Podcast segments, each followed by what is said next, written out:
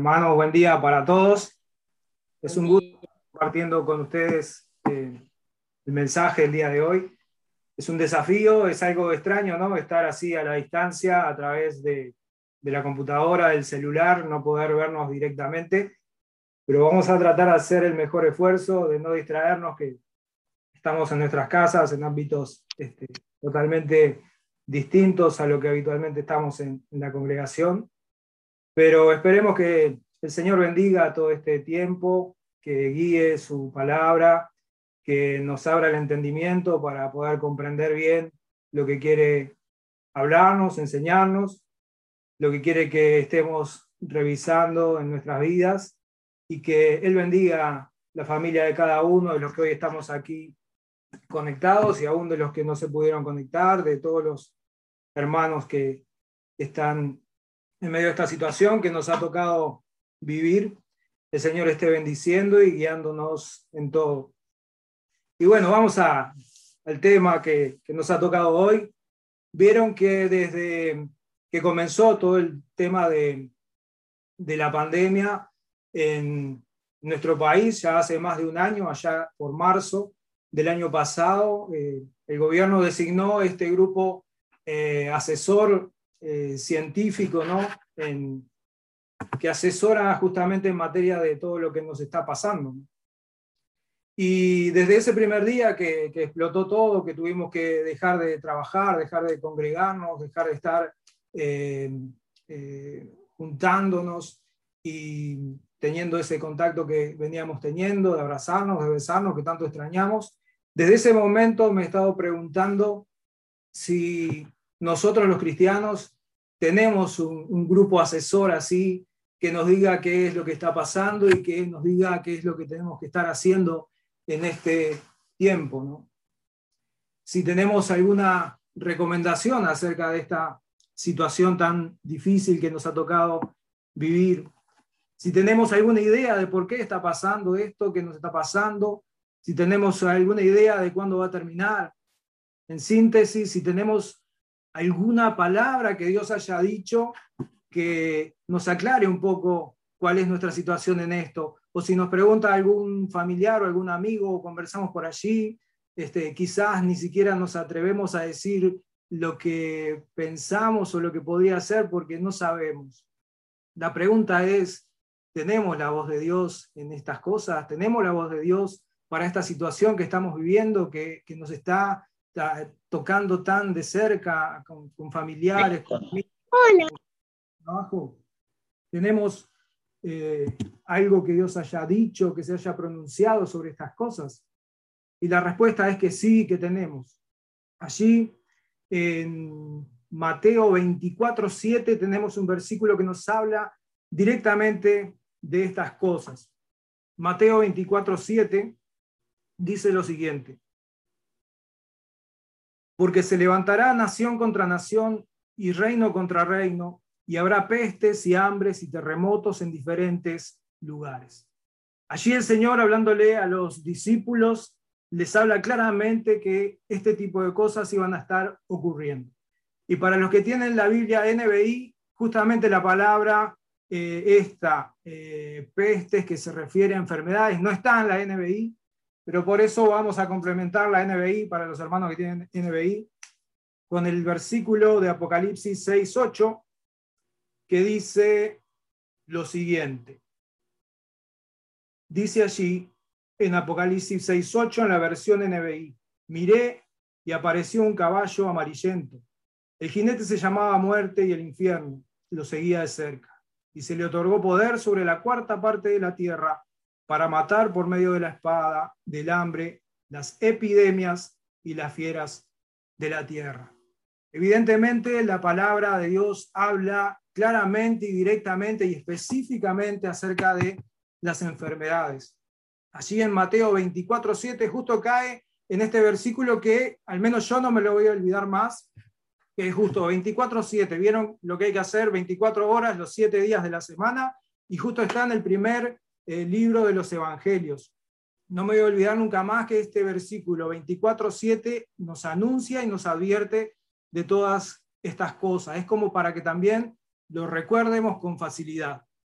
vamos a ver que esto que anunció este, nuestro Señor Jesucristo eh, ocurrió, nos está ocurriendo y ha ocurrido desde hace tiempo, desde que Él lo dijo ya han estado ocurriendo estas cosas y lo podemos corroborar a lo largo de la historia. Vamos a hacer un pequeño recuento histórico de, estas cosas, de lo que ha pasado con las enfermedades en el mundo y en nuestro eh, propio país. En el año 1347 surgió lo que se llamó más adelante la peste negra. En esa época dice que murieron en, esa época de la Edad Media entre el 30 y el 60% de la población europea. Esto no está muy claro cuánta gente es porque no había cifras, no había censos y se estima, los, que han eh, incurrido en el tema, estiman que murieron 70 millones de personas con esta epidemia o pandemia de la peste negra. En Uruguay, afortunadamente, de peste negra en esa época no murió nadie. ¿Saben por qué? No? Porque Uruguay no existía en ese tiempo. Y por eso no llegó hasta estos lugares. Pero más adelante en la historia, o más cerca, en el año 1857 surgió en nuestro país lo que fue la fiebre amarilla. Allí en nuestro país vivían en Montevideo 20.000 habitantes y la fiebre amarilla se llevó a 2.500 personas. Y es un dato curioso que lo que transmitía esta fiebre amarilla era el mosquito de la Aedes aegypti, que hasta hace poco tiempo también nos prevenían que nos cuidáramos de él por el tema del dengue. Más cerca también en la historia, en el año 1919-1918, eh, se dio lo que se llamó la fiebre europea o la fiebre española, y fue una epidemia de gripe provocada también por otro virus muy conocido, que es el H1N1, y en ese tiempo, en esa época de principios del siglo pasado, tan cerquita, murieron en el mundo 50 millones de personas. Y en Uruguay también esta eh, pandemia afectó. En esa época en Uruguay vivían alrededor de un millón y medio de personas y murieron alrededor de 2.015 personas, dicen los datos. ¿A qué voy con todo esto? No? Quizás este, digan, pa, nos está dando una clase de, historia, de, medicina, de cosas, pero lo que voy con esto es que lo que el Señor anunció, esto se cumplió, se ha estado cumpliendo y se está cumpliendo hoy en nuestros días. Por eso, si hay algo que nos preguntemos, y si Dios ha hablado de estas cosas, realmente Dios ha hablado de todas estas cosas, lo ha dicho y se ha estado cumpliendo. Voy a ir un poquito más con toda esta historia. En esa época eh, fue cuando se produjo allí en 1919, 1920, toda la inmigración por el tema de la Primera Guerra Mundial. Venían todos los inmigrantes europeos y las enfermedades las traían los extranjeros. Entonces, allí en esa época no existían las vacunas ni los antibióticos y la, terapia que se aplicaba era el aislamiento, era la desinfección, era lavarse, eh, higienizarse, desinfectar los ambientes y mantenerse aislados. Por eso se hizo muy famoso en esa época el hospital que se puso allí en la isla de, Flores. Si todos vamos a pasear a la Rambla, a veces vemos allí que hay un faro en unas islas así por Carrasco, y allí en ese lugar se puso un hospital para que las personas estuvieran, eh, que, que vinieran de afuera con síntomas de enfermedad, pasaban a este hospital antes de venir a la población para prevenir que se contagien. Este hospital, les cuento esta historia porque me llamó muchísimo la atención. Estuvo abierto desde el año 1865 hasta el año 1935.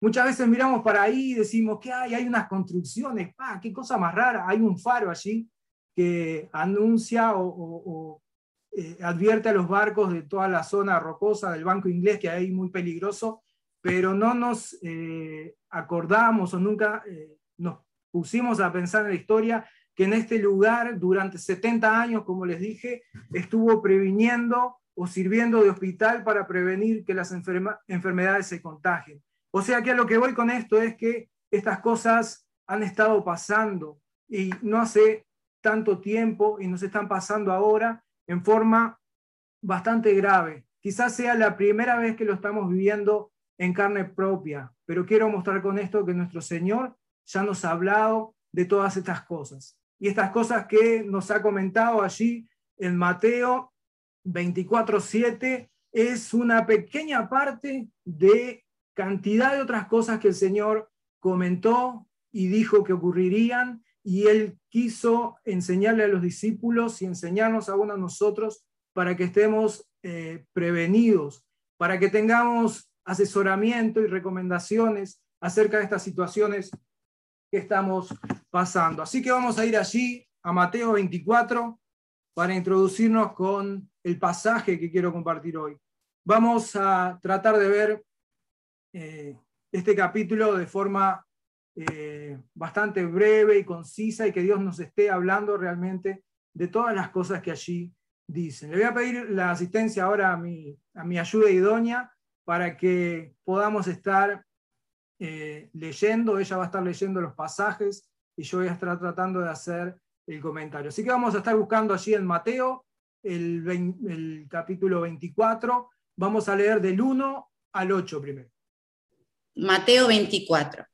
Cuando Jesús salió del templo y se iba, se acercaron sus discípulos para mostrarle los edificios del templo.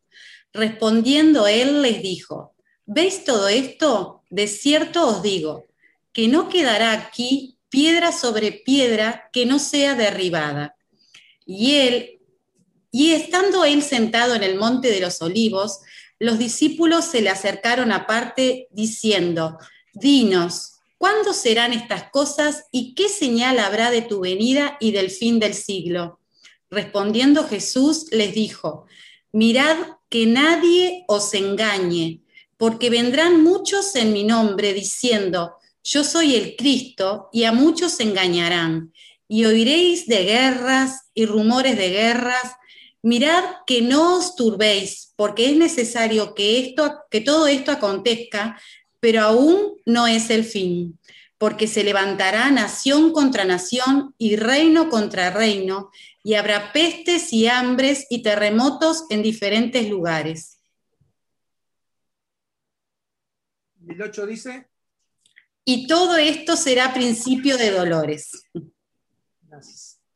Allí podemos ver que ante la pregunta que hacen los discípulos a Jesús, porque Jesús sale del templo y dice, de esto que están viendo, no va a quedar piedra sobre, sobre piedra. Entonces ahí los, discípulos dicen, bueno, contanos estas cosas, ¿cómo va a ser?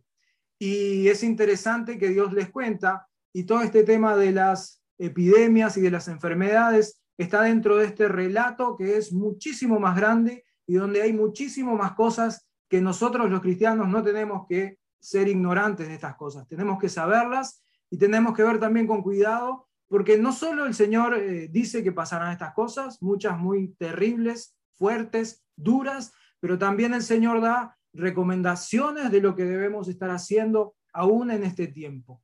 Vemos que la primera recomendación que da allí en el versículo 4 eh, no es precisamente estas cosas horrendas que sucederán. Dice que tengamos cuidado de no ser engañados es la primera preocupación de la que nos advierte, la primera advertencia, la primera recomendación que Él nos da es cuidado, no sean engañados con que van a venir otros diciendo soy el Cristo, no les crean si vienen otros a decir que son el Cristo. Aquí el Cristo soy yo, les está diciendo Él ahí a sus, a sus discípulos. Miren que nadie os engañe. En el versículo 6 da otra recomendación que quizás sea difícil en un tiempo como el que estamos viviendo poder aplicarla, pero le dice, no se turben. En la versión de NBI les dice, no se alarmen. O sea que les está diciendo, no pierdan la calma, estén aún en estas situaciones complicadas y difíciles en calma. ¿Y cómo podemos lograr estar en calma en esta situación tan eh, agobiante, muchas veces tan difícil, si no es confiando en nuestro Señor, en que el Señor es el que tiene el control de todas las cosas. Él sabe todo lo que está pasando, sabe que esto es eh, parte de lo que todo, de lo, que él, eh, de, todo lo que él ha anunciado. Es una pequeña parte y estas cosas seguramente van a ir pasando. Pero tenemos que estar en esta situación complicada confiando en nuestro Señor. Y allí en el versículo 8, que se me quedaba allí la, la asistente, dice, y esto será principio de dolores. Podemos, podemos ver allí que esto es una pequeña parte de otras cosas que van a venir y que serán más graves y más difíciles y que, y que no tenemos que ignorar y que no tenemos que enfrentar con miedo, ni temor, ni con angustia, sino que tenemos que enfrentar, como dice allí Cristo en el versículo 6, no se turben, no se alarmen, estén tranquilos, estén en paz, porque el Señor está con nosotros. Vamos a seguir con el versículo del 9 al 13. Entonces os entregarán a tribulación y os matarán, y seréis aborrecidos de toda la gente por causa de mi nombre. Muchos tropezarán entonces y se entregarán unos a otros, y unos a otros se aborrecerán. Y muchos falsos profetas se levantarán y engañarán a muchos. ¿Hasta el 11? Ah, y y por haberse multiplicado la maldad, el amor de muchos se enfriará, mas el que persevere hasta el fin, éste será salvo. Ahí podemos ver eh, otras cosas más que también el Señor está anunciando, además de estas enfermedades que se dan en forma cíclica o cada tanto tiempo se van dando. Podemos ver allí que los mismos cristianos van a ser considerados la peste. Allí dice en, los versículos 9 y 10 que seremos entregados a tribulación, seremos entregados para que nos maten, seremos entregados para ser aborrecidos. Y lo más triste también que de entre nosotros mismos va a haber ese problema de entregarnos los unos a los otros a este tipo de persecuciones. Es realmente duro. Dice también allí en el 11 y el 12, nuevamente habla de los falsos eh, profetas. Dice que engañarán a muchos y también dice que la maldad en esos días aumentará de tal forma que muchos perderán el amor, muchos se enfriarán, muchos de los que estamos en el camino, dice allí, eh, eh, se enfriarán. Por eso, fíjense si es importante mantenerse firmes, constantes en, las cosas del Señor, para que no nos ocurran y nos agarre desprevenido este tipo de cosas, no nos agarre desprevenido este tipo de enfermedades globales que afectan a todo el mundo, sino que no nos agarren desprevenidos tampoco cosas más duras y difíciles que no sabemos eh, si las atravesaremos, las pasaremos nosotros o no, pero igual Cristo quiso que estemos apercibidos y que estemos sabiendo de estas cosas y que estemos preparados. No dice esto para que nos agarre desprevenidos. Por eso dice allí en el versículo 13 otra recomendación. Si estamos buscando recomendaciones para nuestros días, allí en el 13 hay otra que dice, el que persevere hasta el fin será salvo. O sea que eh, la recomendación allí es la perseverancia, es la insistencia, es estar en, en las cosas del Señor, es no dejar de orar, no dejar de juntarnos con los hermanos, aunque sea a través de la computadora, del celular, de llamarlo, de poder visitarlo un momentito y, intercambiar unas palabras con él. Es no dejar de estar eh, leyendo su palabra. Justamente esto nos ayuda a conocer la situación en la que estamos, a saber qué tenemos que hacer, a saber que no tenemos que bajar los brazos, que sigamos perseverando en confiar en nuestro Señor. Todo está bajo su control, todo es eh, bajo su autoridad y nada va a pasar sin que Él lo permita. No tenemos entonces que dejar de buscar a Dios, no tenemos que dejar de darle nuestra adoración, nuestra alabanza, no tenemos que dejar de servirlo, no tenemos que dejar de estar haciendo como Él nos pide. Vamos a seguir con los versículos del 14 al 22. Y será predicado este Evangelio del reino en todo el mundo para testimonio a todas las naciones y entonces vendrá el fin. Por tanto, cuando veáis en el lugar santo la abominación desoladora de que habló el profeta Daniel, el que lee entienda. Entonces los que estén en Judea huyan a los montes. El que esté en la azotea no descienda para tomar algo de su casa, y el que esté en el campo no vuelva atrás para tomar su capa mas hay de, los, de las que estén encintas y de las que críen en aquellos días. Orad pues que vuestra huida no sea en invierno ni en día de reposo, porque habrá entonces gran tribulación, cual no la ha habido desde el principio del mundo hasta ahora, ni la habrá. Y si aquellos días no fuesen acortados, nadie sería salvo, mas por causa de los escogidos, aquellos días serán acortados. Ahí podemos ver que el pasaje está hablando de la predicación del Evangelio a todo el mundo, ¿no? Algo que se está dando cada vez más. Y de un periodo de gran tribulación también hablan todos estos versículos. Dice también que si este, esta gran tribulación no fuera acortada, nadie sería salvo. Pero dice allí que por causa de los escogidos, estos días serán acortados. O sea que también en medio de estas situaciones tan complicadas y difíciles, podemos acudir a nuestro Dios en oración, eh, en sumisión, para rogarle que pueda acortar estos días que estamos pasando. Este periodo de, de tribulación dice que eh, comenzará con esa señal de, cuando veas la señal de la abominación desoladora de la que habla el profeta Daniel, hay estudiosos de la palabra que dicen que esa abominación ya se produjo, la que, la que predijo Daniel en el año 168 a.C., cuando en el lugar santo, allí en el templo de, Dios en Jerusalén, vino eh, Antíoco y dice que sacrificó un cerdo ahí mismo en el altar del, templo y lo sacrificó no a, nuestro Dios, lo sacrificó al Dios de él que era Zeus.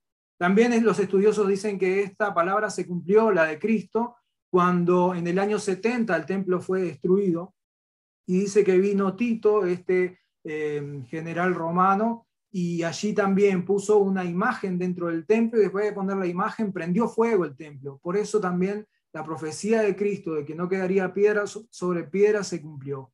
Pero también esto hace referencia al tiempo final, donde aparecerá el famoso anticristo, que también se va a poner en este lugar, va a poner una imagen de él en este lugar y va a obligar a toda la humanidad que se le adore. O sea que podemos ver que todas estas cosas, vemos que las, enfermedades han ido eh, pasando y han sido recurrentes. Vemos que el Señor nos alerta de que habrá falsos profetas, que van a ser recurrentes estas cosas. Y hasta esto mismo de la abominación desoladora, este, también es recurrente en el tiempo, ¿no? Una y otra vez, hasta hoy en día vemos que allí en el lugar de, Jerusalén está dividido entre varias eh, religiones y, no está en forma pura, ¿no? La palabra de nuestro Señor, ¿no? Esta abominación desoladora, hasta hoy día hay rastros de esto, pero también va a haber un repunte de esta maldad cuando venga este personaje, el anticristo, y se instaure allí, ponga su imagen y va a obligar a la humanidad a que todos le adoren. O sea que tiempos muy difíciles y complicados que el Señor está eh, diciendo, pero tengamos aliento. Nuestro Señor está en control de todo esto y todo esto apunta hacia algo más importante. Todas estas cosas son parte de otras cosas que van a suceder y ya vamos a ver eh, cuál es eh, el destino, cuál es el porqué de cada una de estas cosas. Sigamos eh, con el versículo 23 y 24.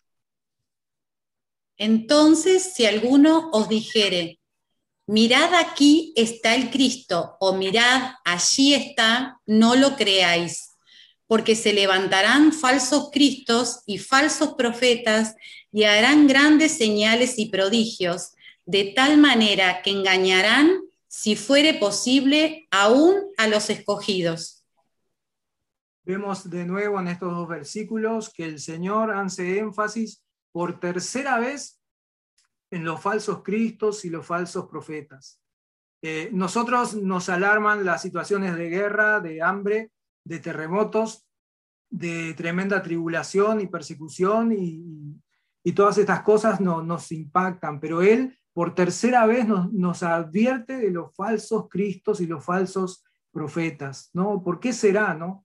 ¿Por qué será que, nos advierte de estas cosas? El tema es que si nosotros nos vamos detrás de estos falsos cristos, detrás de estos falsos profetas, el Señor verdadero no nos va a poder salvar, porque el único que nos salva de, de, la, condenación eterna es nuestro Señor Jesucristo. Por eso él hace énfasis en que hay algo más importante detrás de todas estas cosas, y es justamente eso, es que nosotros conservemos eh, vivo y conservemos eh, allí firme nuestra fe en Él, nuestra esperanza en Él, nuestra confianza en Él, que no nos dejemos engañar por ninguno que venga a querer hacerse pasar por nuestro Señor, porque nadie eh, sino nuestro Cristo puede salvarnos. Estas cosas también han ido ocurriendo, como les decía, y están ocurriendo aún hoy en día. Escuché eh, hace unos días que en, en Israel hoy mismo hay un grupo de ortodoxos ahí judíos que designaron a uno de ellos como el Cristo, el Señor, el Mesías y el gobernador de Israel, ¿no? O sea que estas cosas están pasando, han pasado y, están sucediendo. Maravilla la forma en que la palabra de, Cristo, todas estas cosas que dijo, se están cumpliendo con precisión hasta nuestros días, ¿no? Vamos a seguir con el versículo 25. Hasta. Hasta el 25.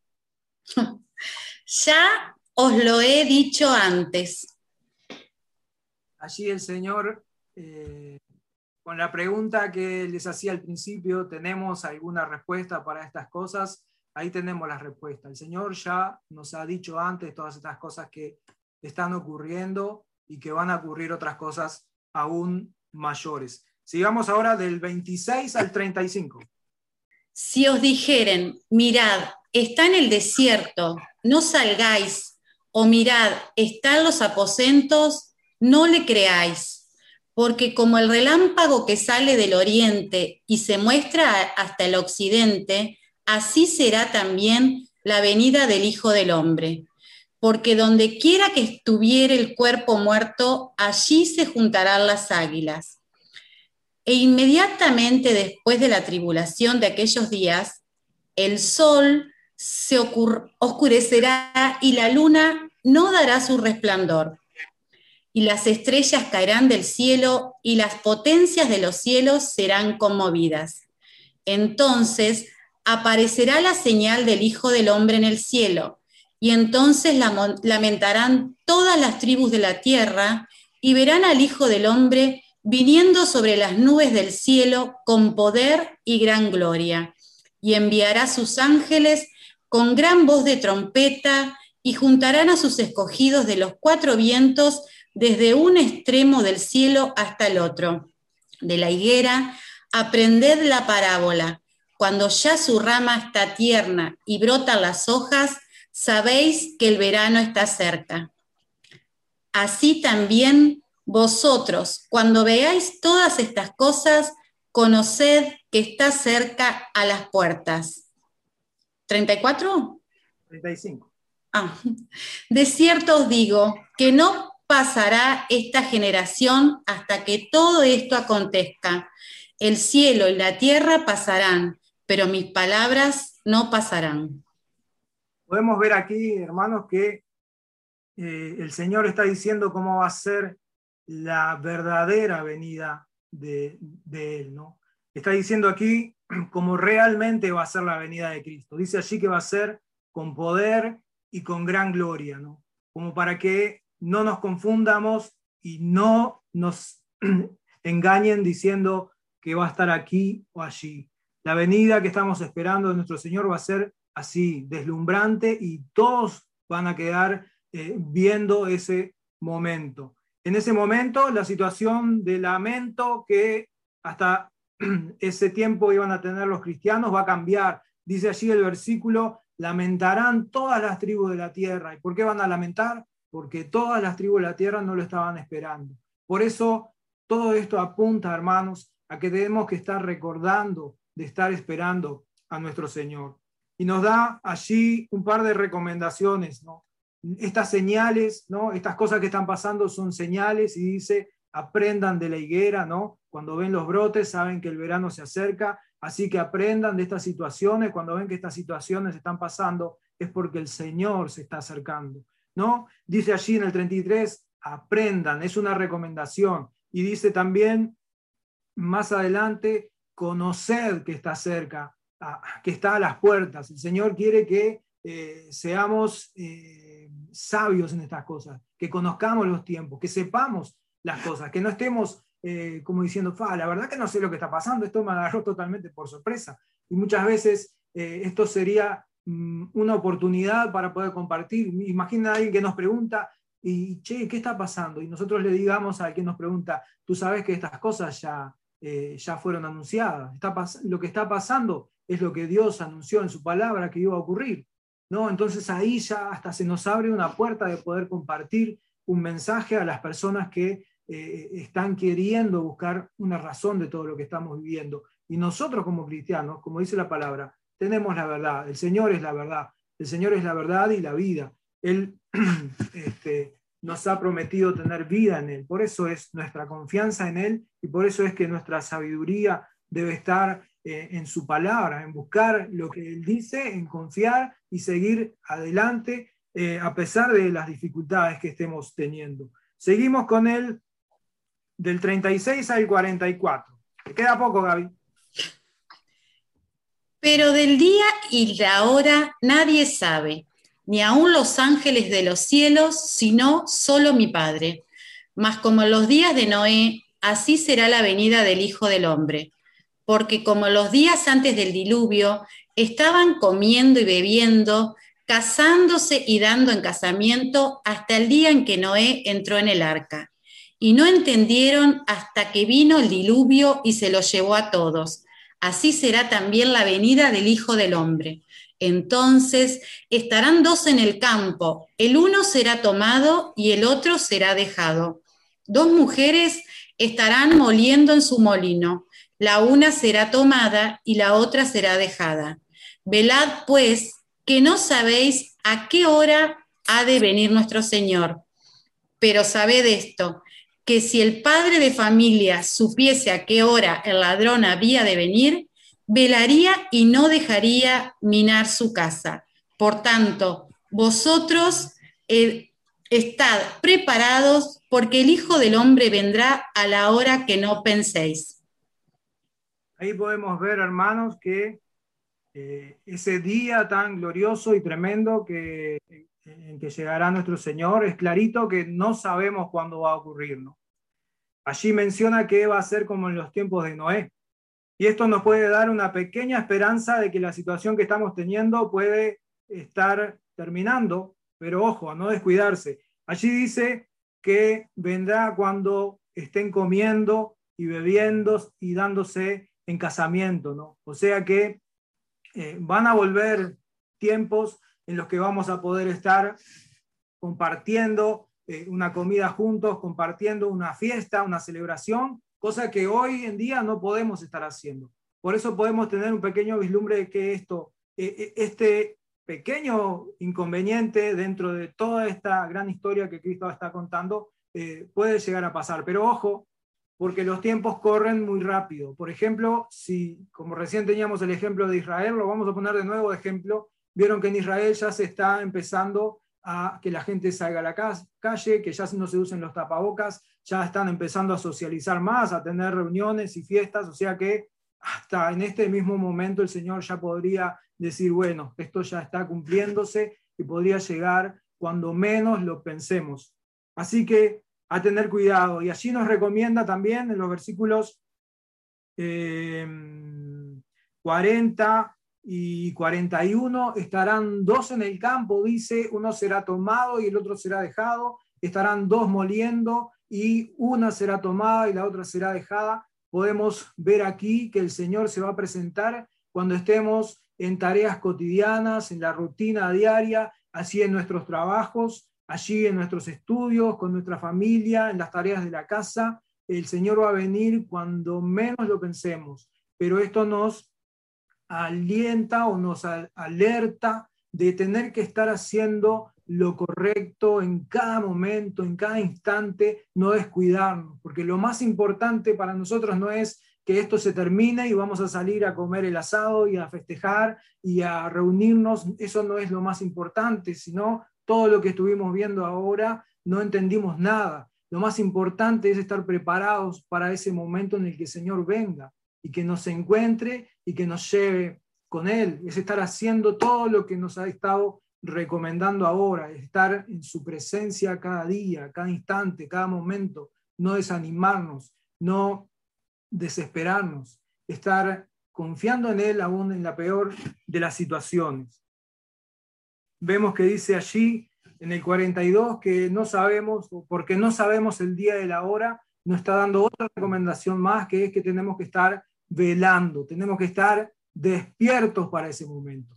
Y en el 44 dice, porque no sabes a la hora que ha de venir, estén preparados. Tenemos que estar preparados. Lo más importante que está por ocurrir no es que se termine esta pandemia, no es que quizás vengan eh, guerras, como dice allí. Lo más importante de esto es estar preparados para la venida Señor. Y ahora vamos a ir a la última porción de la palabra, desde el 45 al final del capítulo. Vieron que en un momento hicimos casi todo el capítulo. Así que, Gabriela, hasta el final, del 45 al 51. ¿Quién es, pues, el siervo fiel y prudente, al cual puso su Señor sobre su casa para que les dé el alimento a tiempo? Bienaventurado aquel siervo al cual, cuando su Señor venga, le halle haciendo así. De cierto os digo que sobre todos sus bienes le pondrá pero si aquel siervo malo dijera en su corazón, mi señor tarda en venir, y comenzare a golpear a sus consiervos y aún a comer y a beber con los borrachos, vendrá el señor de aquel siervo en día que éste no espera y a la hora que no sabe, y lo castigará duramente y pondrá su parte con los hipócritas, allí será el lloro y el crujir de dientes. Vemos allí eh, las dos últimas recomendaciones de, de nuestro asesor perfecto, que fue Jesucristo, que habló sobre estas cosas. Dice allí que el Señor busca siervos que sean fieles y prudentes. Eso que parece desapercibido en el pasaje también son dos recomendaciones para nosotros. Permanecer fieles a, a nuestro Señor permanecer firmes a pesar de la dificultad, no decir, ah, bueno, ya esto, eh, no quiero saber más nada porque Dios me está haciendo pasar tal o cual cosa. Eh, el Señor es soberano, el Señor no, no se le escapa a nuestra situación, Él conoce todas las cosas y Él lo que nos pide es que permanezcamos fieles. Esto quiere decir que sigamos firmes en la relación que tenemos con Él y que sigamos constantes, que no nos desanimemos ni nos volvamos atrás ni abandonemos a nuestro Señor. Y la otra de las cosas que eh, busca el Señor en, sus siervos, en sus hijos, es que seamos prudentes. El ser prudentes aquí lo compara con esta historia de que había un señor que le encarga a los siervos, a uno de sus siervos que le dé el alimento a, los de su casa, ¿no? Y dice allí que les dé el alimento a tiempo a los de su casa y qué bueno cuando el Señor vuelve, lo encuentra a este siervo haciendo así, ¿no? O sea que la prudencia es estar haciendo como el Señor nos pidió que hiciéramos. Y me gusta esa, eh, esa acotación que hace de dar el alimento a tiempo, porque muchas veces eh, nosotros estamos dispuestos a, servir y a hacer cosas, pero muchas veces no lo hacemos a tiempo, lo hacemos a desgano o cuando nos caiga o, cuando podamos o, allá cuando ya se terminó el día y no lo hacemos a tiempo. Fíjense que no hacer las cosas a tiempo puede tener las mismas consecuencias que no hacerlas, porque si yo no le doy el alimento a tiempo a una personita, eh, esta personita se puede debilitar, se puede enfermar y puede llegar hasta morir por no haberle dado yo el alimento a tiempo. O sea que importante es hacer las cosas, pero hacerlas en el momento que tenemos que hacerlas.